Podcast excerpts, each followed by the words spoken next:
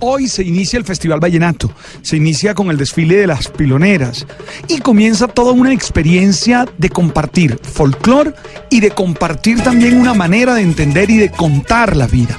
Seguro, a través del son, a través del paseo, a través del merengue, a través de la puya, se cuentan las experiencias cotidianas, se relata la cotidianidad de un pueblo que busca expresar generosidad, solidaridad, servicio, acogida y todos esos valores que caracterizan al pueblo del Cesar, al pueblo del Caribe mismo.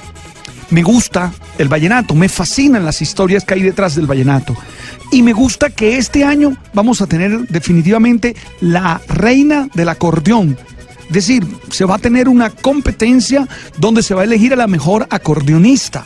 Eso es muy importante porque es un mensaje de inclusión, un mensaje que rompe un paradigma machista porque aunque algunos se molesten, las letras de algunos vallenatos son realmente muy machistas, donde se trata de subyugar casi a la mujer y donde se le da a la varonilidad unos atributos que pueden realmente sonar hasta injustos.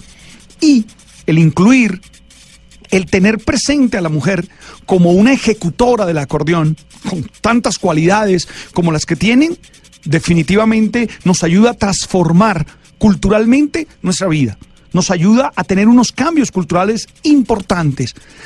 Al fin y al cabo, el lema es el vallenato para el mundo de esta edición número 52. Y eso nos tiene que emocionar y eso nos tiene que llenar de alegría a todos. Ahora, hay que decir que desde siempre ha habido mujeres acordeoneras. Recuerda tú que en el primer festival, allá en el año 67, hubo una mujer, esa señora Merino, Meriño, que interpretó, eran ocho los participantes y era uno de ellos, ¿verdad? Bueno, si logramos hablar desde el vallenato de equidad de género, yo creo que hacemos mucha cosa y nos integramos como verdaderos habitantes del planeta que somos. Tú sabes. Tú sabes, Padre Divino, la mujer en el vallenato, Festival de Vallenato, noticia este fin de semana en Colombia y Blue Radio presente.